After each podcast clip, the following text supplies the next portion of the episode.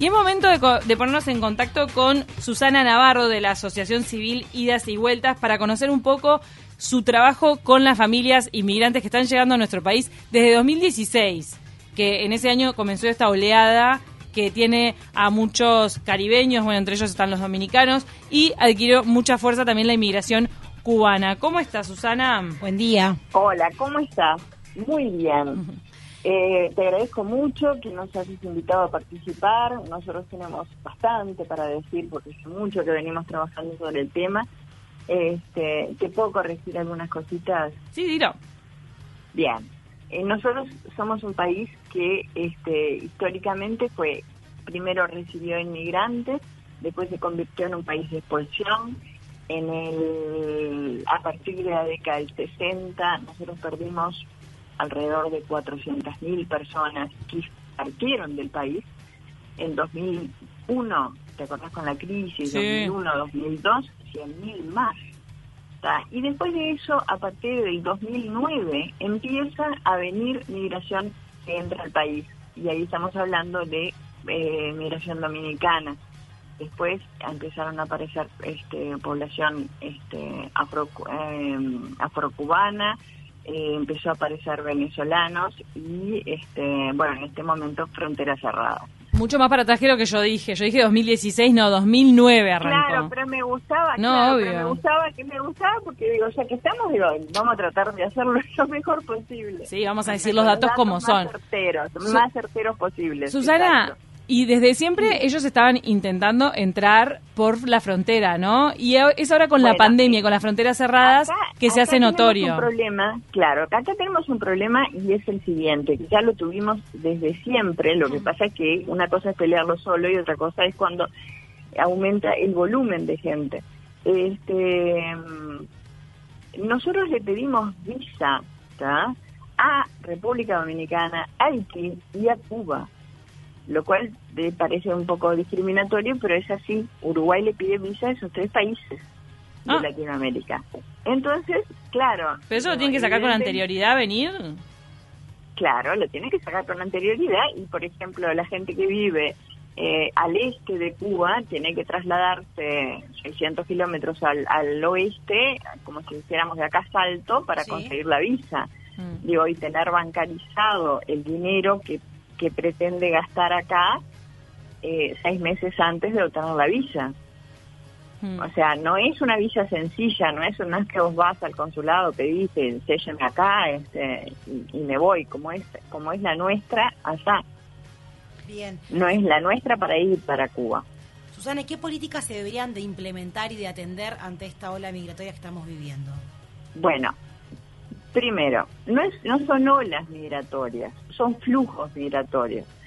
Eh, en la medida en que los, el mundo se ha transformado cada vez más chico, que las empresas se deslocalizan, que los capitales viajan por todo el mundo, la gente también. Entonces, en la medida que la gente va buscando mejor nivel de vida, eh, mejorar su situación, mejorar, se traslada.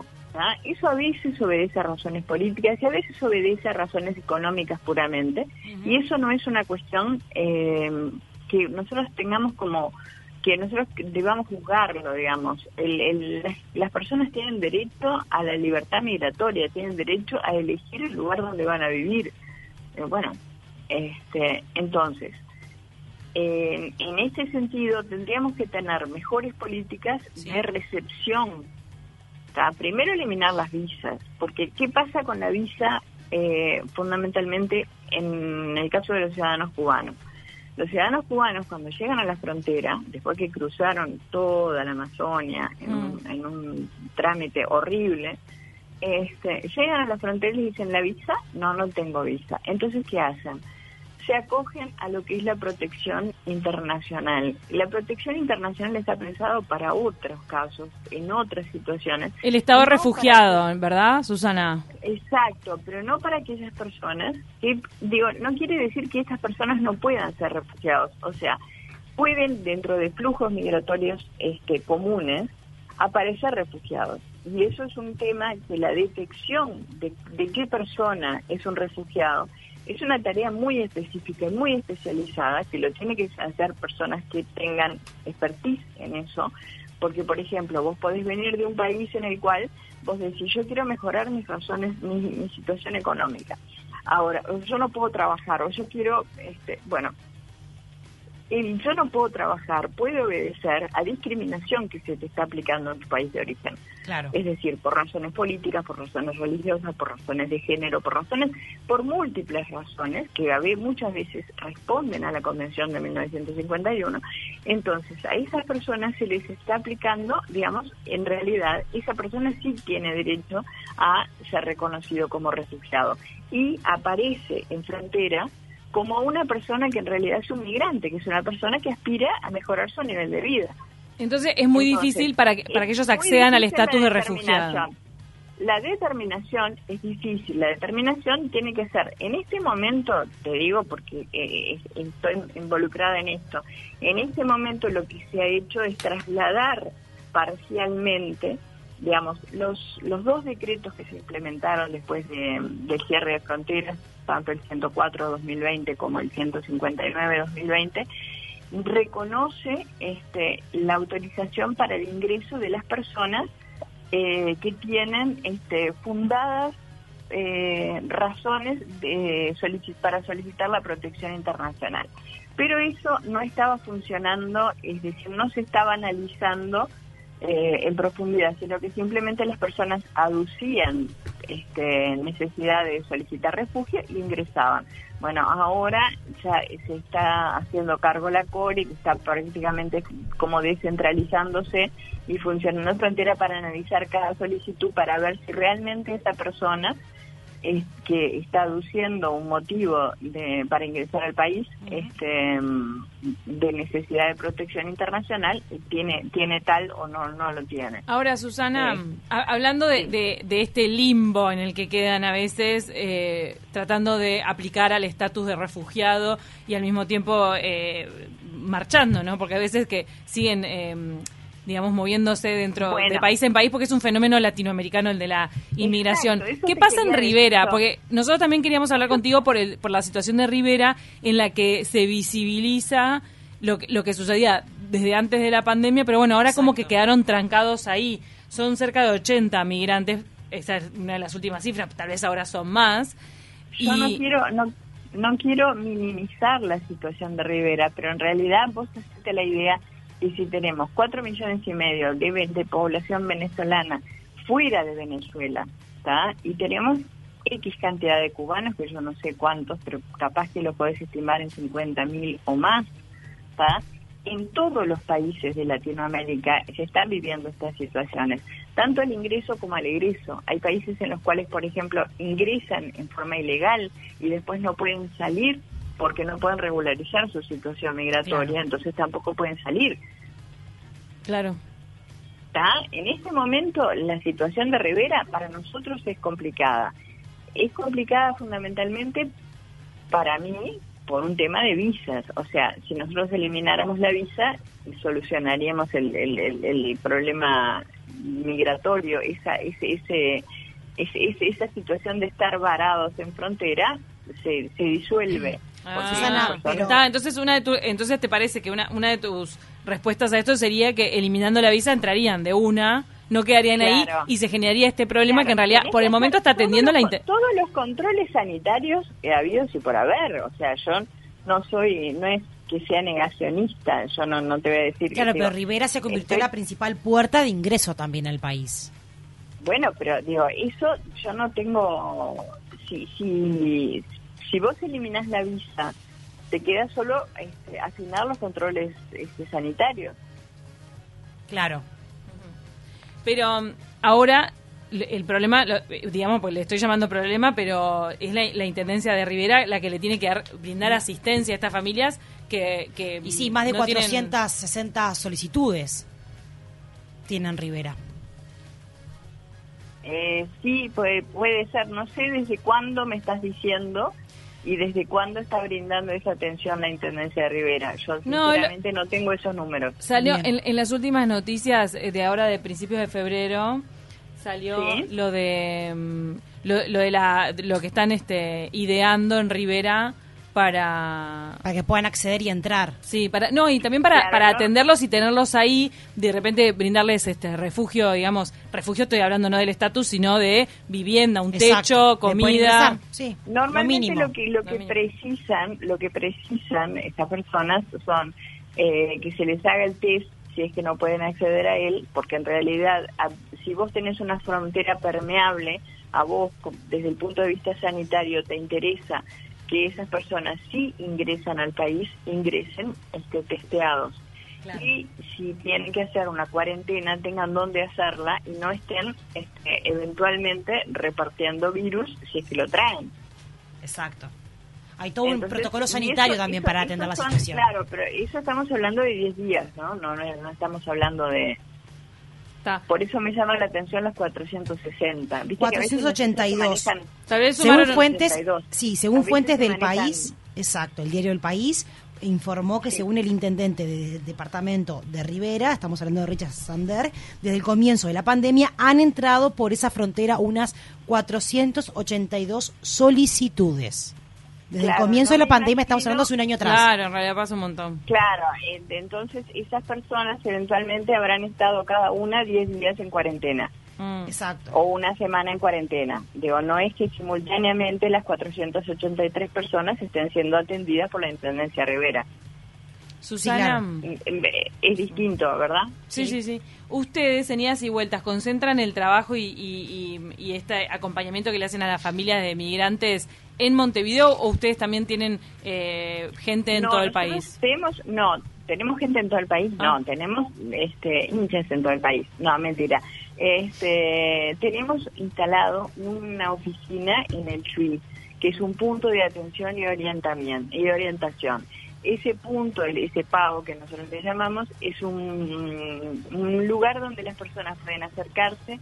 Entonces puede se analiza un poco su situación, se ve si, si es necesario la solicitud de refugio, si es necesario que ingresen, si es necesario que se, que se testeen por, por un tema sanitario.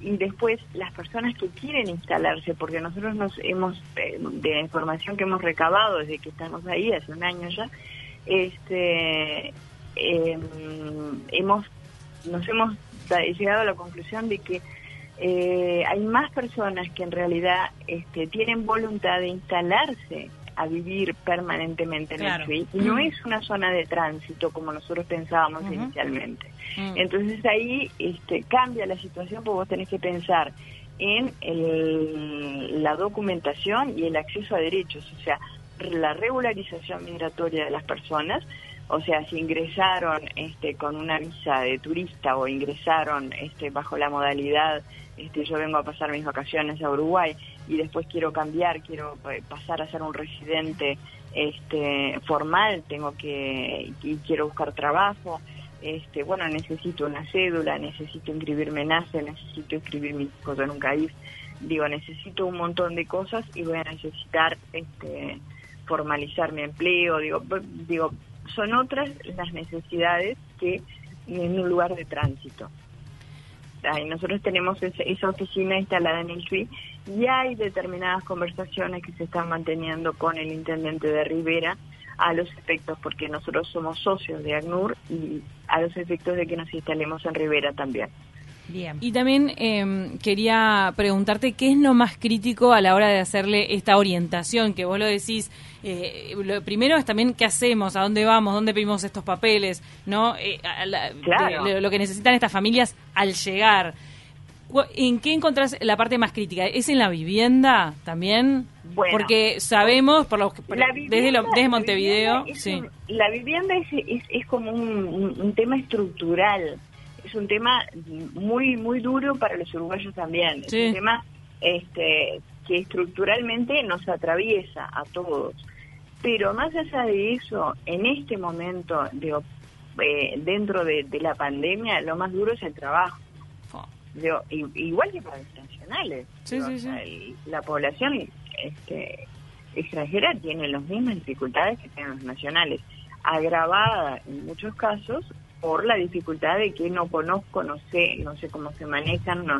Entonces, evidentemente, este, eso está empeorado, pero el, el tipo de problemas son los mismos. No, a, mí una de las cosas que también me preocupa es que cuando sean empleados, o sea, cuando, cuando se les ofrece trabajo, que se les tenga en cuenta los derechos, porque tal vez ellos, por la desesperación de llegar a un lugar nuevo y todo, no tienen tanta conciencia de, de, que, de que tienen derechos como trabajadores. Entonces, que el uruguayo se aproveche y los tenga eh, fuera de regla. Cosas suceden, esas cosas suceden hay un trabajo importante del DCNT para, para tratar de, mm.